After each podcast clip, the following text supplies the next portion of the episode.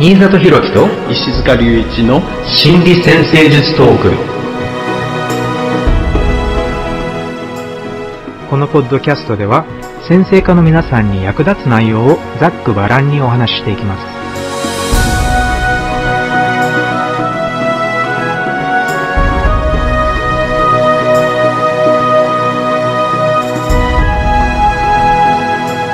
はい、皆さん、こんにちは。新里博樹です。こんにちは、石塚隆一です。よろしくお願いします。よろしくお願いします。はい、えー今回はハウスの緊張と対策シリーズ第11弾、11ハウスの緊張というテーマでお送りしていきたいと思います。はい。えー11ハウスというと、従来の先生術ではね、えー友人たち、希望、そして願いっていう風に知られている領域なんですけれども、うん。ノエル・ティル先生のね、まあ、心理先生術においては、えーティル先生の定義は、これは人から受け取る愛情、または自分が望んでいる、受け取りたいと願っている愛情のことを指しているっていうふうにおっしゃることが多いんですけれども、これは、ゴハウスは自分が人に与える愛情っていうふうに定義されているので、その反対側で11ハウスは今度は人から受け取る方の愛情、また受け取りたいと思っている愛情なんだよっていうね、そういう捉え方をね、心理先生術的にはされているんですけれども、まあもちろんこういう人から受け取る愛情、人からの行為とかね、えそういうのは確かに従来の友人たち、そして希望と願いっていうね、従来のテーマにもだいぶ関わってきそうですよね。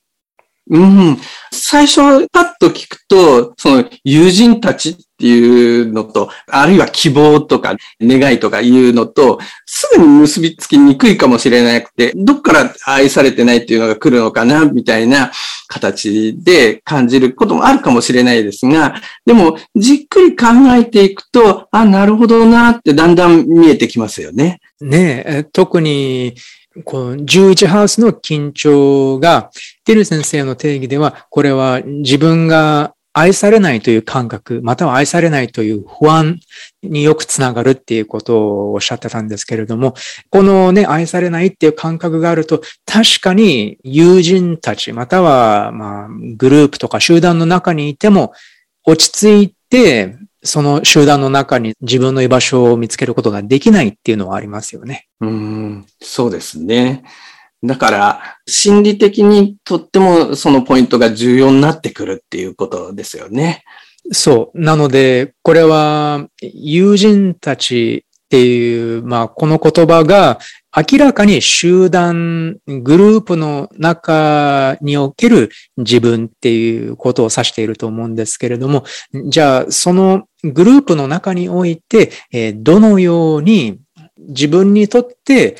自分が確かにそれは居心地のいいと感じることもそうだけれども、でも特に天体が11ハウスの中にあって、例えば緊張を受けているんだったら、じゃあそのグループっていう、もしかしたら最初は居心地が良くないかもしれない、その集団において、どのようにすれば自分の居場所を獲得して、そしてさらに成長を続けていくことができるようになるのか。これがおそらく11ハウスの緊張、そしてその緊張をどういうふうに乗り越えていくかっていうことのね、その重要なテーマになっていくような気がします。そうですね。まあ、この愛する、愛されるみたいなテーマっていうのは、まあ、どっちかというと、その個人と個人の間でのこう、やりとりみたいなね、ところを考えがちではあるんですけど、でも、11ハウスの場合は、まあ、それが集団的なね、こう側面に強く関係してくるっていうことですよね。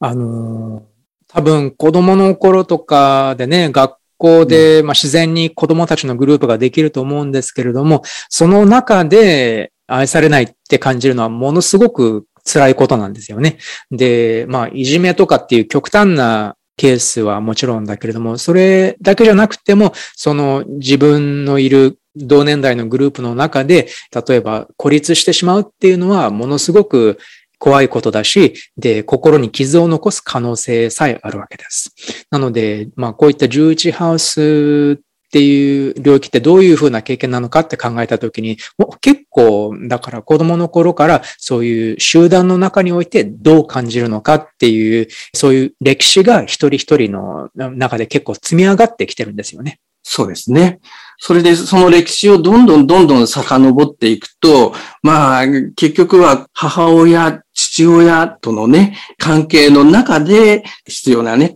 ものをこう、得られにくい、愛をね、こう得られにくいみたいな感覚が、まあ、そういう方向にこう広がっていく、まあ、投影されていってしまうみたいなところを考えてみると、また深まっていくかもしれないですよね。うんという感じで、まあ、確かにチャート全体とつなげて考えるとね、この領域も確かにわかりやすくなっていくんですけれども、今回もご質問、ご相談をいただいておりますので、一つ一つ考えながら、もう少しこの領域について深めていきたいと思います。えー、じゃあ、最初のご相談です。ポッドキャストをいつも楽しみに拝聴しています。今回、11ハウスの緊張ということで、えー、いただいたメールの内容にかなり当てはまることがあったので、ご相談させてください。私のホロスコープの中には、太陽は4ハウス乙女座にあって、月は9ハウス水亀座にあります。そして11ハウスにお羊座土星があり、もう一つドラゴンヘッドも入っています。えー、なので、まあ、太陽は乙女座で4ハウス、月は水亀座で9ハウス、そして11ハウスの中に土星が入っているということです。ちなみに土星は水星と180度を形成しており、まあ、その他にもいくつかね、結構緊張の角度っていうのがね、ありますね。えー、で、ご相談の内容です。集団に対して何か嫌な記憶があるわけでもないのになぜか溶け込めない感覚がずっとあります。これは集団に溶け込めない感覚があります。私の夢や希望につながる仕事を応援してくれる仲間がいるにもかかわらず、心底では信用できていない感じがあって、とても気を使ってしまい、本音が言えません。まさに私は誰からも愛されていないのではないかという感覚です。実際にはみんなからあなたのことが大好き、あなたがいてくれて嬉しいなどという言葉をたびたびもらっているのに、本当は違うのではないかといつも疑っているような気持ちがあり、仲間に囲まれていてもすごく孤独を感じます。始めたばかりの仕事を軌道に乗せるには、友人たちの助けが必要なので、もっと素直に頼りたいのですが、私は大丈夫という顔をしてしまい、人の相談にばかり乗ったりしています。叶えたい理想や夢があるのに、このことが大きなネックになり、最近自分がどこに向かえばいいのかよくわからなくなりました。そういうタイミングでこのメールをいただいたので、藁にもすがる思いでご相談させていただきました。よろしくお願いします。はい。まあ、集団に溶け込めないっていうね、感覚を持ちということで、まあ、ホロスコープの方を見ると、11ハウスに土星があってね、水星とオポジションになっている。など、やはりね、今回のテーマ、11ハウスのテーマがね、とっても強調されている緊張をお持ちであるっていうことが見えてきます。で、なかなか集団に溶け込めないっていうね、強い感情が、どこか奥の方にね、ずっと継続をしてしまっているっていうところがポイントだと思うんですが、このようなね、パターンっていうのがどんな風に形成されていって、どんな風に今維持されているんだろうかっていうところを理解するのっていうのがとってもこう重要なポイントかもしれません。特にこのサクシーデントハウスであるね、11ハウスの緊張っていうのは、なかなかね、長期的に継続するような感情とか行動パターンとかに関わりやすいっていうところを意識するといいと思うんですが、このような行動パターンっていうのが、おそらく幼少期、とてもちっちゃい頃に強く形成されているんではないかなっていうふうに考えられるわけですよね。で、この幼少期に形成されるこのパターンっていうのは、これは特にちっちゃい頃っていうのは、まだ自分自身がいろんなことに対処できない時点で、こう、経験する強い緊張なので、だから、もう、その緊張に対して、できる限りのことをするわけですが、まあ、なかなかこういう愛されたいっていう気持ちについて、愛されていないっていうような感情を感じたところで、じゃあ、それに対してどういうふうにやったらいいかっていうこと、何もこう、わからずに、その感情をこう、うまく扱うそういう工夫をしていくかもしれないですよね。だから奥の方でそれを抱えながら頑張るみたいな形のパターンができてしまうかもしれないんです。で、それでもその後、どんどん成長して大人になっていくにつれて、いろんな力をこう人間って身につけるわけなんですよね。だから、大人になっていくうちに、その愛されるためにいろんなことをやる力っていうのはつくだろうし、それによっていろんな人との関係を深めていく力っていうのもついていくわけです。だから、その大人になって実際に人々とやりとりをしているときには、もうすでに愛されないっていうことはないな。いろんな場面でね、自分はこういうふうに受け入れられて愛されているんだなっていうことが感じられるような状態になっているんだけど、でも心の奥の方でね、そういう感情が感じられてしまう。あるいは、そういう感情を奥にずっと抱える工夫をしてしまっている、いた部分があるかもしれない。そこが残ってしまっているかもしれないですよね。っていうことは、まあ、それは無自覚にそういうね、状況が起こるので、だからそういう感情の動き方っていうのは、自分で意識して、それに取り組んでいくっていう必要があるかもしれないですよね。だから、ある意味、そこの部分の成長っていうのが、一つね、課題としてね、あると。あるいは、もうすでに成長しているものを受け止めて、それをこう、感情に反映させていくっていうようなね、プロセスかもしれないわけですね。だから、周りの人はね、実際にはあなたのことが大好きとか、あなたがいてくれて嬉しいってね、えちゃんと言葉をかけてくれる。まあ、それはまさにね、えそういうような存在に慣れているっていうことをフィードバックしてくれているわけだけど、それが、まあ、信じられないっていうところが、ここではね、一つのポイント。で、その背後には人間のその感情のパターン、行動パターンっていうのは、そういうようなね、なかなか無自覚に続いてしまっている。今はもうすでに状況が変わっているのに、その続いてしまっているっていうことがあると思います。その時に、これは以前もね、どっかの回でお話ししたことがあるかもしれないですが、その感情のパターンを変えていくときには、あの、一つね、三角筋を外していくようなプロセスが考えられるかもしれないんですね。もうすでにみんなから愛されているはずだっていうことが分かっている。それはもう傷が治っているっていう状態かもしれないんですが、でもそのずっとこの三角筋をつっている。その治った傷を、要するに通常の動かし方をしていないでね、腕をこうつってしまっている。だからその腕を三角筋から外して動かし始める必要があるんですが、その動かし始めた時に最初はね、ピリッと痛かったりとかね、する。だけど、それはあの、傷の痛みではないんですよね。この動かさなかったので筋肉が慣れていないから、最初のうちに痛みが伴うと。で、その痛み、その最初感じる感情を、まあ、本当は違うのではないか。でね、あなたがいてくれて嬉しいっていうふうに言ってくれるけど、本当はそうじゃないんじゃないかっていうふうに感じてしまう気持ちっていうふうに考えてみると、こう見えてくると思うんですね。でもそれをこう、最初のこの痛みを我慢しながらも、しっかり動かしてみるっていうことをこう繰り返していくうちに、あ、ちゃんと動くんだ。あ、実際にこう、本当にね、こう、私のことをちゃんと思ってくれているんだな、いうような経験をこう深めていく。ある意味このリハビリみたいなニュアンスかもしれないですけど、そこが一つね、重要なポイントになるんではないかなということですよね。だからぜひこのリハビリのプロセスっていうところを意識して進めていっていただければなっていうふうに思いました。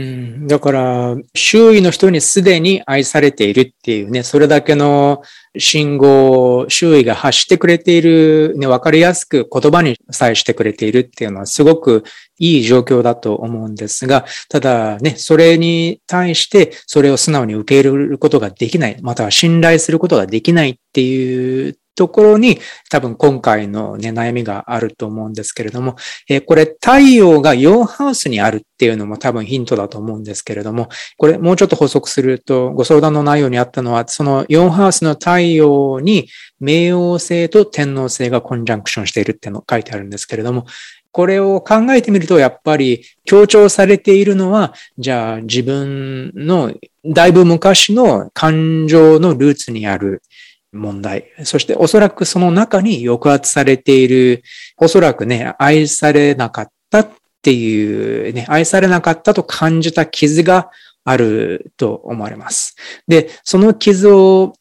どれだけ癒せて克服できるかどうかっていうのが、おそらくこれからこの悩みがどれだけ克服できるのかっていうのにも関わってくると思います。で、この場合は、まあ、冥王星があるから、4ハウスの太陽に乗ってね。だから、おそらくそこに向かってその傷を改めてその傷に深く向き合うっていう作業が必要だっていうこともあるのかもしれないけど、でも同時に天皇性もあるっていうことは多分その傷の痛みが強すぎて、一回だから自分とその痛みを切り離すっていうね、抑圧としてね、無意識に抑圧して、自分のその感情からあの、ちょっと分離するっていうね、そういうような動きもあったんじゃないかなって思います。なので、分離してしまったために、痛みを感じなくて済むようになったんだけれども、だけど、抑圧されてしまっているので、その痛みを感じることで癒すことができるっていうね、その最終的なプロセスがまだできていないままであるっていうね、そういうことをこの4ハウスの太陽、冥王星、天王星が示唆しているのかなって思います。なので、この場合の方向性っていうのは、じゃあグループの中で今活動している自分の行動自体はそんなに問題がないのかもしれないけど、でも自分の中で自分の内面にもうちょっと勇気を持って踏み込んで、改めて、じゃあその昔愛されなかったって感じた、その時の気持ちっていうのに、その時の自分に改めて向き合ってみるっていうね、そういう作業も必要なんじゃないかなっていうふうに思います。ヨーハウスっていうのは結構そういう作業が多いので、結構ね、昔の自分に向き合う、または自分の深い内面の部分の傷に向き合うっていう作業が多いので、そこにこれだけのエネルギーが入っていると、そういう動きがおそらく強い変化や成長につながっていくんじゃないかなって思います。そして、まあそういう問題が徐々に徐々に解決されてきたところで、おそらく11ハウスの土星っていう、そういう天体のテーマが出てきて、おそらくその11ハウスって集団の中で女性的なポジション。つまり、それは周囲からある程度、例えば権威または責任者として信頼されるような、そういうリーダー的なポジションっていうのがね、おそらく自然にそういう立場を任されるようになっていくんじゃないかなっていうふうに思いますので、なので、でもそれを落ち着いた気持ちで任されることができるようになるためには、自分自身の情緒的な基盤をしっかりしたものにしていかなければいけないと思うので、おそらくそこが今回の対策の入り口なんじゃないかなと思いました。あの、このホロスコープの場合、まあちょっとオーブが広いんですが、火のグランドトラインっていうかね、まあ火の3つのサインに全部にね、天体がこう入っている。なので、だから、まあこれ、ある意味ね、こう自分で頑張ってしまう。だから、なかなか他人から愛されないっていうことに対して、自分で頑張る力をこうつけてしまっているっていうところも、まあ、もう一つポイントかもしれないですよね。だから、何かこの素晴らしい未来に向かったアイデア、理想、これを意識して他人とシェアしようっていうところに向かって一緒にやっていくんだっていう、そういう力をつけていこうっていうところはとってもポイントになりそうですよね。うん、そうですね。やっぱりこれだけ社交的な関係が強調されているハウスなので、そこに天体が入っていてね、ある程度のエネルギーが必要ですよって教えてくれているっていうね、出生図が教えてくれているってことは、そこで自分一人の力じゃなく、たくさんの人と行っていくんだよっていうようなメッセージにも見えますね。はい。はい。じゃあ、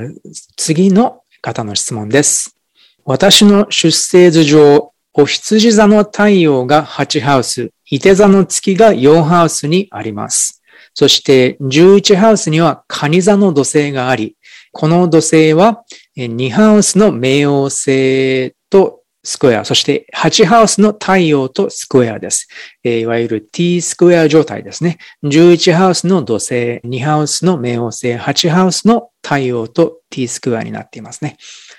幼少期、父は仕事でほとんど家におらず、母親の影響を強く受けました。母親に何かを相談しようとしても、そんなの常識でしょうとか、世間体を考えなさいなどと言われ、私の意見はねじ伏せられました。伊手座の月を持つ私にとって、それは拷問に等しい扱いでした。意見を聞いてもらえないので、感触を起こしてしまったこともたびたびあり、家族関係が悪化、ますます家が安心できない場所になっていました。年齢を重ねても集団の中にいると違和感や疎外感をすぐに感じてしまいます。家庭での不信感がベースになっているので、家族以外の集団も信用できにくいです。というよりは、むしろあえて自分から不信感の種を探しているようにも思えます。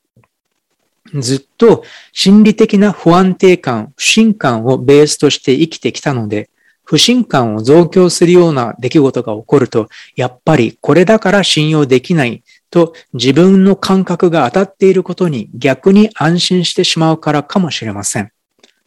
しかしながら、このようなスタンスで生きているので、深い人間関係を構築できないまま今まで生きてきてしまいました。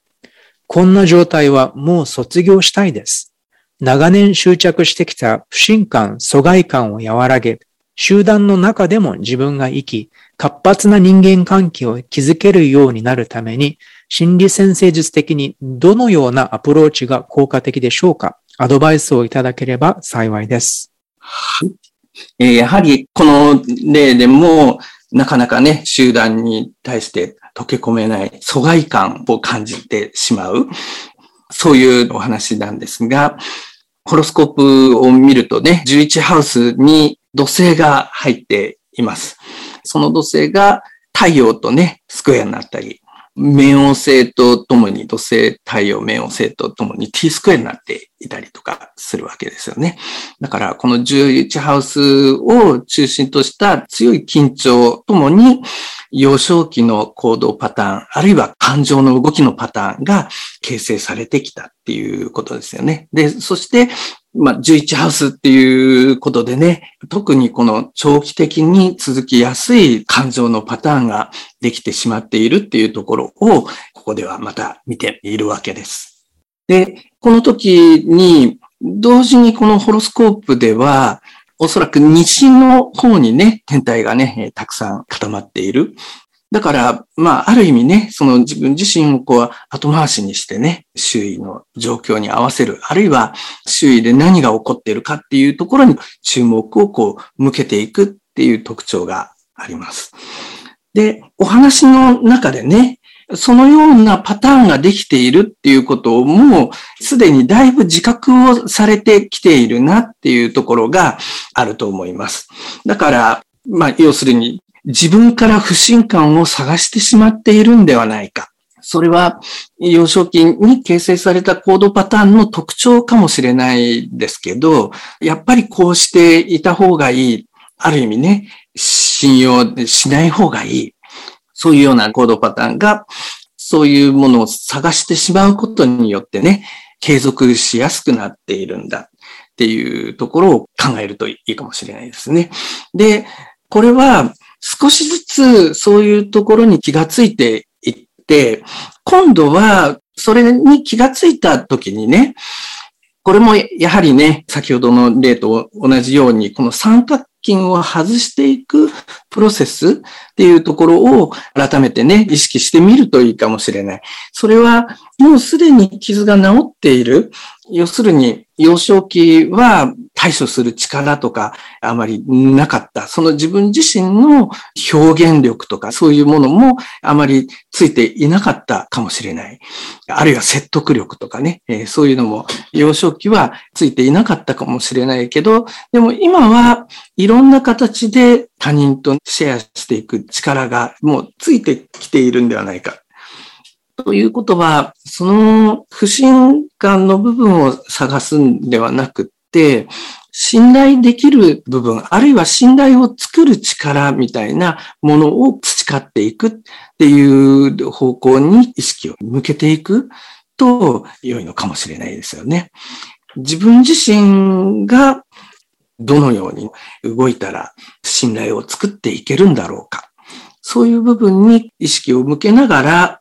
このパターンをね、改めて動かしていくと。これは実は人間の成長のね、流れを考えていったときに、半球の強調のね、この西半球が強調されているっていうことは、幼少期の間に、その西半球のテーマはとってもしっかり深めてきた。でも逆に東半球のテーマをしっかり動かしていくっていうことが重要になるっていうような風にね、考えてみるといいかもしれません。で、この場合は、西半球っていうことは、おそらく他人がね、どういう風に動いて、どういう風な反応をするっていう他人を意識する感覚っていうのは、幼少期にとっても磨かれているかもしれない。その他人を観察する力を、これはしっかり応用しながら、今度は自分がどういうふうに動いたら、そこに説得力を持てるんだろうか、あるいはうまく関わっていくことができるんだろうか、この自分のポイントをしっかり意識していくっていう方向にテーマを向けていくと、そのプロセスがね、進みやすくなるんではないかな。えー、そんな風に考えられます。うん、このね、先ほどの方の11ハウスにも土星があって、で、ね、今回のね、この方の出生図にも土星があるので、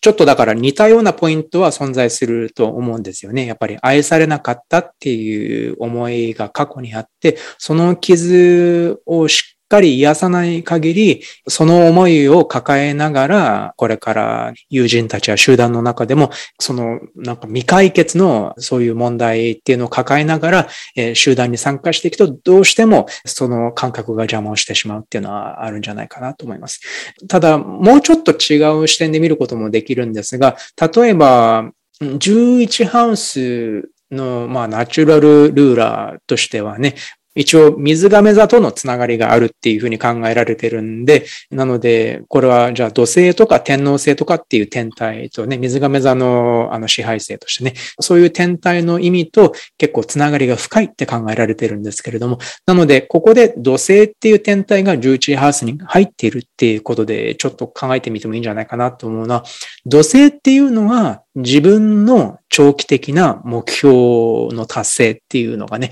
一つの方向性として長期的に自分は何を成し遂げたいのかっていうのを自分の中で尋ねている、そういう自分の一部でもあると考えるんですけれども、なので、土星はもともと11ハウスと縁が深い、まあ、ナチュラルルーラーの関係で縁の深い場所だと思うんですけれども、天体だと思うんですけれども、今回の場合は、特に出生図で土星が11ハウスに入っているので、この長期的な目標や自分が成し遂げたい希望、自分が成し遂げたい願いっていうふうに実現したい願いとか希望っていうのに、そういう集団との関わりが大きく関わってくるっっていうことです。ね、グループや集団との関わりが必要になってくるって言えることでもあるんじゃないかと思うんです。なので、今回はね、このご質問の内容では、どうしても集団の中にいると、いや、やっぱり信頼できないっていうふうなね、あの、つまりこれは集団の中で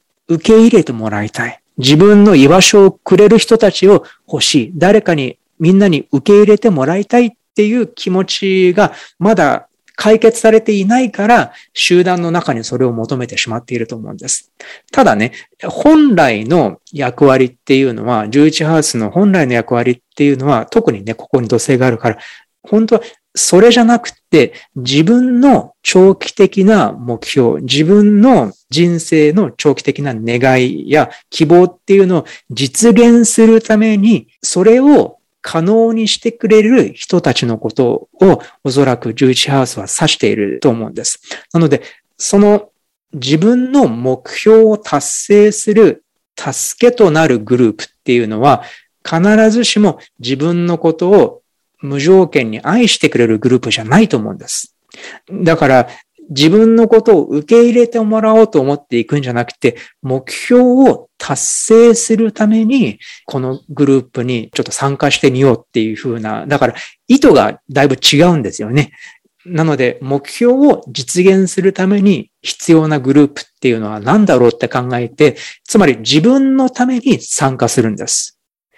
人から好かれるために参加するんじゃなくて、自分の大きな目標のためにそれをサポートできるグループがあるからこそそこに参加していくんです。自分が、例えばじゃあ本を書きたいと思っている。ね。だから文章を書くグループみたいなのがあって、で、そこの中に、まあ、いろいろなためになることをたくさん行っているっていう、そういうなんか文章を書くグループがあって、いい感じのグループがあったとしたら、そこにあえて参加する理由は、その文章を書く趣味の仲間たちに愛してもらうためじゃなくて、その文章を書いている仲間たちと、そういう交流を持ったり、いろいろな活動を一緒にしていくことで、自分の文章技術が向上して、それが長期的な自分の目標や願いや希望を叶えることにつながるからです。なので、11ハウスっていうのは自分の家や家族じゃなくて、自分の願いや希望を叶えるために必要な人たちの集まりだっていうふうに考えてみるとね、またもうちょっと違った形でこれからグループのことを見ることができるんじゃないかと思うんです。で、逆に信用できない、愛されていないっていう感覚に関しては、それはやっぱり解消しなければいけないんだけど、でも多くの場合、それは自分の内面に存在していることが原因だから、それはまた別に、先ほどの方のご相談の中にもありましたけれども、自分の内面で傷ついている自分に正面から向き合ってみる。これはね、例えば、まあ日記みたいな形で自分の心を文章に書き出してみたりすることで、えー、自分と向き合うっていう作業にする人もいますし、または、まあカウンセラーみたいなプロの方の助けを利用しながら、自分に向き合う空間を作るっていう人もいますし、またはもうちょっとね、また別のいろいろな、まあ、なんか瞑想だったり、またはいろいろな活動、例えば絵を描いたり、または自然の中で一人過ごしたりとか、そういうことをしながら、深い内面の自分と向き合う時間を作る、空間を作るっていうことをやっていく人もいると思うんですけれども、なので、まあ、そういう作業も必要なのかもしれない。だけど、11ハウスに対する姿勢として、こういう視点もありますよっていうことをね、知ってほしいと思いました。はい。まあ、成長とともにね、まあ、だんだん意識的に集団に結びついていくっていう視点ね、えー、とっても重要ですね。うん。はい。ありがとうございます。はいという感じですね。次の質問です。次の方の天体配置です。太陽はお羊座で11ハウスにあります。そして月は蟹座で1ハウス。なのでこれ太陽と月のスクエアですね。11ハウスの中にお羊座の太陽があって、もう一つお羊座の水星もあります。逆行している水星が11ハウスに入っています。そして5ハウスには5ハウス、つまり11ハウスの反対側に冥王星と天皇星が入っています。角度としては、5ハウスの冥王星が11ハウスの太陽にオポジション。さらに5ハウスの天皇星が11ハウスの水星とオポジションをそれぞれ取っている状態です。ご相談の内容です。私は幼い頃から両親を含めた周囲から受け入れてもらえていない、受け取るべき愛情がないというね、極端な表現ですが、そう感じており、ずっと疎外感を持っていました。しかし、自身が家庭を持ち、社会との接点が増えたことで、実は自分から壁を作っていたのではと感じるようになりました。結果、必要以上に他人を警戒することはないと負に落ちたところで疎外感が薄れ、自分と同じような考えや理想を持つ集団、仲間たちとご縁ができました。天体観で緊張が存在する場合、サインなどが表す事象について現実で変化があったとき、この場合は私が家庭を持ったこと、えー、関連するハウスが表す事柄の変化として現れることはよくあることなのでしょうか自身が家庭を持つことで愛を受け取る立場に加えて愛を与える立場になった時に大きな変容が起こっていたので、えー、興味深いと感じ質問させていただきました。よろしくお願いいたします。はい。こちらのお話は、まあ、それこそ成長のね、パターンが、こう、時間の流れの中でどのように変化していくのかっていうところが、とってもね、見えてくる例ですよね。うん、えー、まあ、最初は、まあ、この11ハウスのテーマ、11ハウスの中に入っている2つの天体に対してオポジションがね、こうかかっている。えー、あるいは11ハウスの支配性も緊張がかかっているような状態かもしれないですが、このたくさんの緊張が11ハウスにかかっていて、で、それは特に幼少期、幼い頃は、なかなかね、周囲から受け入れてもらえない、受け取るべき愛情がないというふうに感じて、疎外感をね、持っていたっていうね、まあそういうパターンを最初形成していたかもしれないわけですよね。でも、大人になっていく過程で、その緊張に対する経験が増えていく。そしていろんな角度からね、経験をしていく。それは単純に、特にこの場合は、オポジションのね、アスペクトがとっても多いので、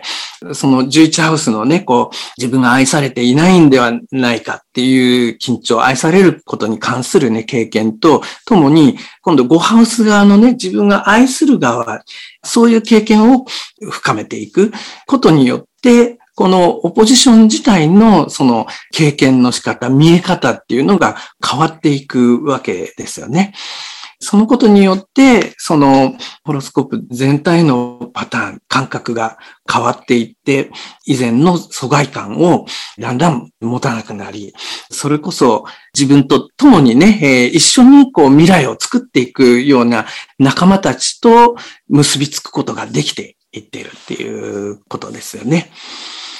そういう、まあ、ここでは、実際にはね、自分自身も環境も、まあ、少しずつ変わっていっ、で、理解する力がついていってるんだけど、でも、表面的にはね、その中でも大きなバランスとして、やっぱりこうかな、こうかな、っていうふうに感じているところはあるかもしれないので、表面的には、その、疎外感を感じるパターンがずっと続いているようにしばらくね、続いているように感じているかもしれないけど、ある経験がさらに加わることによって、この場合は家庭を持ったっていうことが特に、まあそれは、えー、ゴハウスの愛情を与えるっていうような方向に強くね、こう意識を向ける機会みたいなものがあったでしょうね。だか時期的にそういう経験をこうたくさんをしたことによって、おそらくもうすでにだいぶね、バランスの取れてきていたパターンを、なるほど、こういうことなんだな。意識的にもそれを納得できるような感覚にまで行って、こう変容が起こったっていうようなね、形ではないかなと思います。ここでは特に太陽と冥王星がね、関わっているっていうことも、この冥王星の天体のね、イメージも何かたくさんのエネルギーをあるテーマに注ぎ込むことによって大きな変容のきっかけになっていくみたいなね、プロセスもここから考えられるかもしれません。これは行動パターンが変化していく、成長していく、とってもいい例ですよね。そうですよね。最初は、この前の質問とも似たような感じで、あのね、周囲からの疎外感っていうような経験をしていらしたんですが、だけど、まあ、ある経験を経て、自分が壁を作っていたんだっていうね、そう感じ取ることができたっていうのはものすごい良いお話ですよね。面白いことに、ここまでで3人の方のお話とチャートを見ているんですが、3人とも冥王星と太陽のハードアスペクトがあるんですね。冥王星と太陽のコンジャンクション、冥王星と太陽のオポジションとかね。なので、何かの経験を経て、こういうふうに大きく自構造や、または、ま自分、自我のね、変容っていうのがね、深いレベルで起こるんじゃないかなって思うんですけれども、まあ、この場合はでも本当にね、5ハウスで起こった変化、つまり、まあもしかしたらね、子供やパートナーへの無条件の愛情を与えるっていう経験を通じて、それが今度は自分自身が愛情を受け取ることのそういうことが可能になっていったっていうね。だから5ハウスにおける大きな変化が11ハウスにおける良い変化につながっていたっていうのが結構なんかね、わかりやすく現れているような気がします。うんで、ご質問に関してですが、まあ、こういう出生図のサインなどが表す事象で現実に変化があったときに関連するハウスの事柄の変化として現れるっていうことがあるんでしょうかっていう質問ですが、まさしくその通りだだと思います。なので、この前の質問された方たちもそうなんですけれども、同じような状態がずっとこう固定されたまま一生続くっていう意味じゃないんですよね。むしろおそらくその成長のための緊張っていうのをどういうふうに乗り越えていくのか。で、乗り越えた時点で、その同じ領域の経験が本当にものすごく良い形で変わっていくっていうのがね、えー、おそらく、それこそが、まあ、心理先生術の目的の一つでもあるので、えー、なので、まあ、ね、一晩で変わるような内容じゃないのかもしれないけど、徐々に、徐々に警戒心が薄れて、この方のおっしゃっていらっしゃるようにね、警戒心が薄れたり、そして人からの行為を受け取ったり、素直に受け取ったりすることができるようになっていくんじゃないかなと思います。はい。あの、このハウスとの関連についてですけどね、あの、まあ、行動パターンっていうのは、コロスコープ全体の中でね、結構いろんな側面がこう複雑に絡み合いながら動いていることが多いので、だから、一見、その、どうしてこういうような経験が、こういうような部分の変化につながったっていうことが、えー、分かりにくいようなパターンっていうのもあるかもしれないですけどね。でも、この場合はとってもこう、関連するハウスの事柄の変化っていうところが、如実に現れているケースですよね。えー、そういうケースもあるっていうことですね。うん、はい。では、次の質問で最後にしたいと思います。次の方です。ポッドキャスト楽しみに聞かせていただいています。いつもありがとうございます。私は11ハウスに星が6個集まっています。太陽は乙女座の10ハウス、月が11ハウス乙女座、そして月、水星、木星、金星、冥王星、天王星、この6つが乙女座で11ハウスにあります。月と天王星、水星、金星、冥王星、そして天王星と冥王星もコンジャンクション状態です。なので、今世は11ハウスの課題をやりに生まれてきたのだろうと思っています。もうすぐプログレスの月が11ハウスに入ろうとしているところです。仕事は医療関係の仕事をしているのですが、もう50歳も過ぎ、今の仕事は合っているとも思いますが、体力的にもきついと感じております。先生術やヒーリングというような方向にも興味があります。今の仕事を辞めたら、そういう方面の仕事を考えています。私は11ハウスの星の集まりをどう捉えて、将来どんな形で社会貢献し、この11ハウスというテーマに向き合っていけばよいのか教えていただけないでしょうかはい。ホロスコープを見ると、これは6つの天体が11ハウスに入って、あるいは11ハウスのそばにある太陽も含めて、7つが11ハウスのそばにしべいているようなホロスコープですね。だから、確かにね、この11ハウスのテーマっていうのは、とっても人生の中で重要な鍵になるっていうことが考えられると思います。でも、その、それぞれの天体は、11ハウス以外の11ハウスも含めてですが、いろいろなハウスの支配性になっているわけですよね。だから、ある意味、この11ハウスのテーマで気がついたことを、まあ、人生のこう、いろいろな側面に反映させながら深めていく。そういうふうなイメージをしてもいいのかもしれないですよね。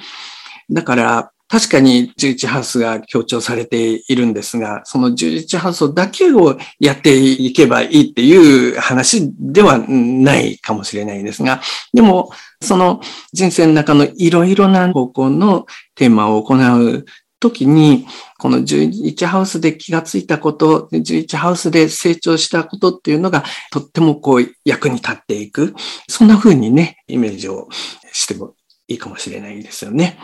で、このホロスコープを考えてみると、これだけ11ハウスに固まっているっていうことは、まあ、コンジャンクションはたくさんあるんですが、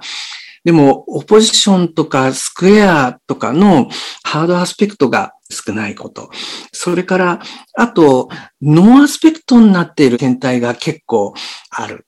っていうところがあるので、だから実際の人生の経験の進み方を考えたときには、どこかね、自分の中で模索しながらいろんなやり方を身につけていく。まあその中ではもしかしたらすぐにね思うような反応が得られにくい、得られないようなことも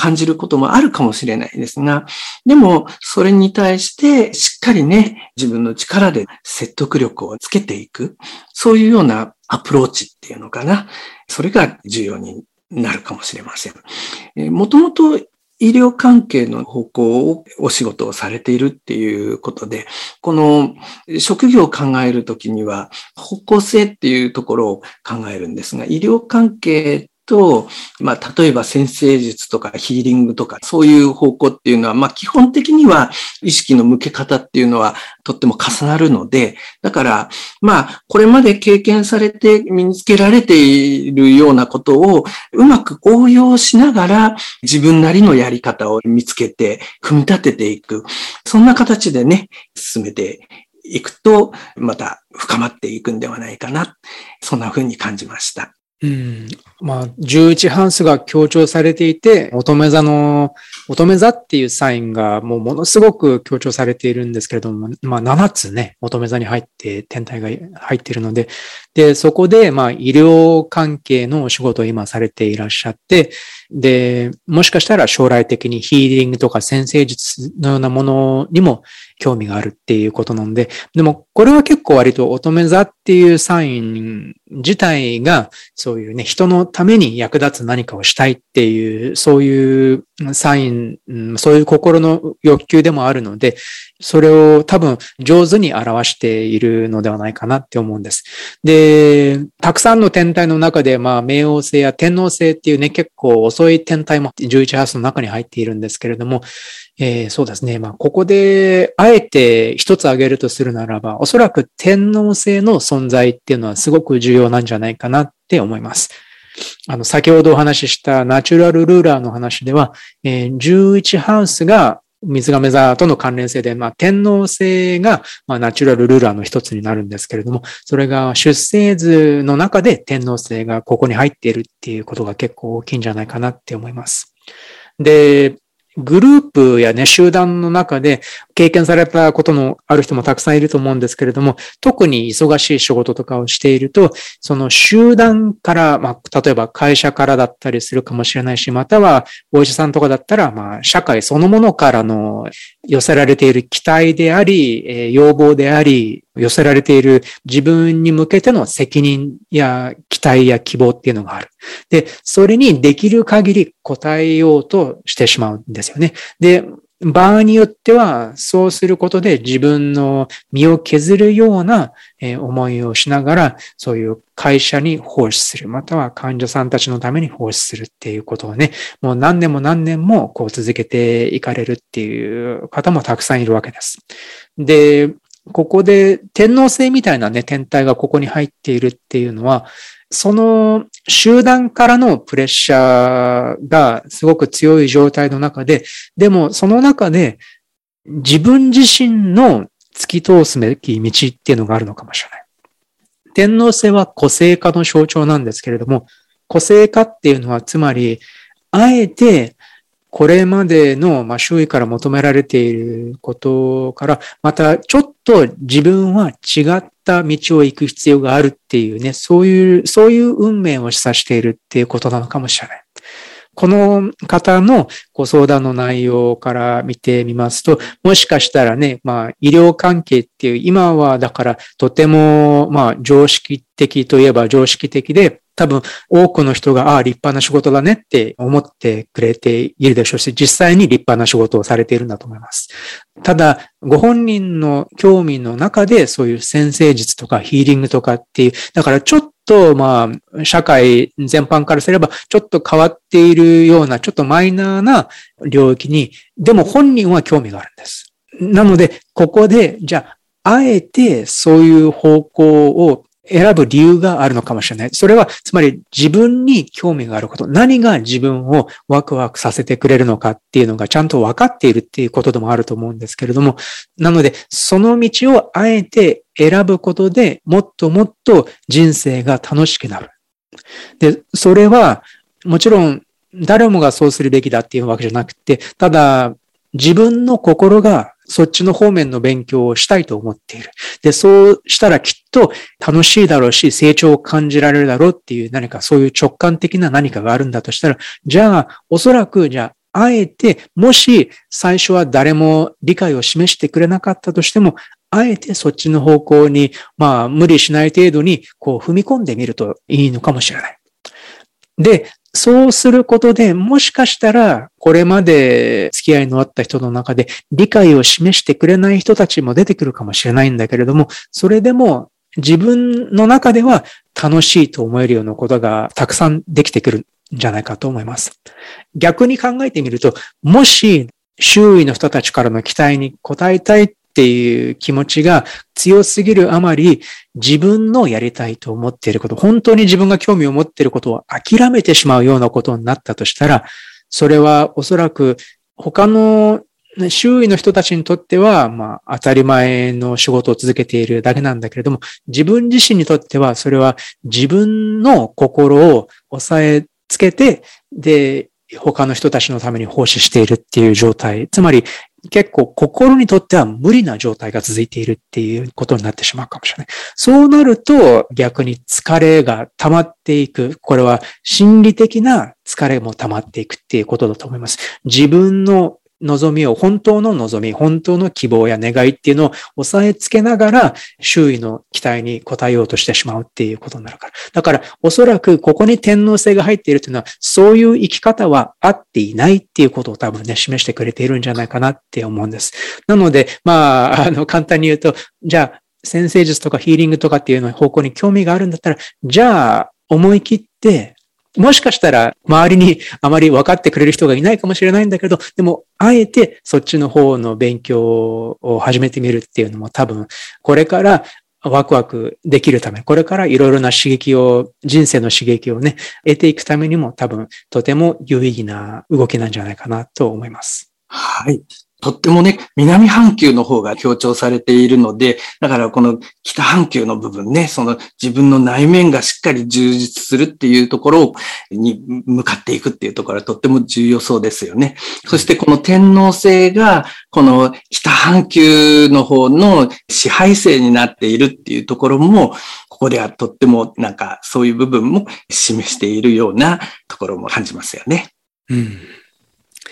はい。という感じで、社会とどう付き合っていくのか、そして自分の所属しているグループとどう付き合っていくのかっていうのがね、誰の人生にもある程度ね、そういう付き合いやグループっていうのがたくさんあると思うんですけれども、まあ、その中で自分を見失わずに自分の将来的な目標や希望や願いにつなげていくことができるか。またね、それをサポートしてくれる人たちとの出会いをこうね、求めていくことができるのかっていうのがね、おそらく今回のね、11ハウスの緊張と、え対策っていう、そのテーマの一つなんじゃないかなと思います。いろいろ、まあ、人の集団の中で、こういうね、居心地の悪い思いをするっていうことも結構たくさんあると思うんですけれども、その中でもしこういう考え方がいくつかね、もうちょっとその集団の中で自分をもっと発揮できる、生きやすくさせてくれるっていうね、そういうヒントになればとても嬉しいです。今回もご清聴いただきありがとうございました。どうもありがとうございました。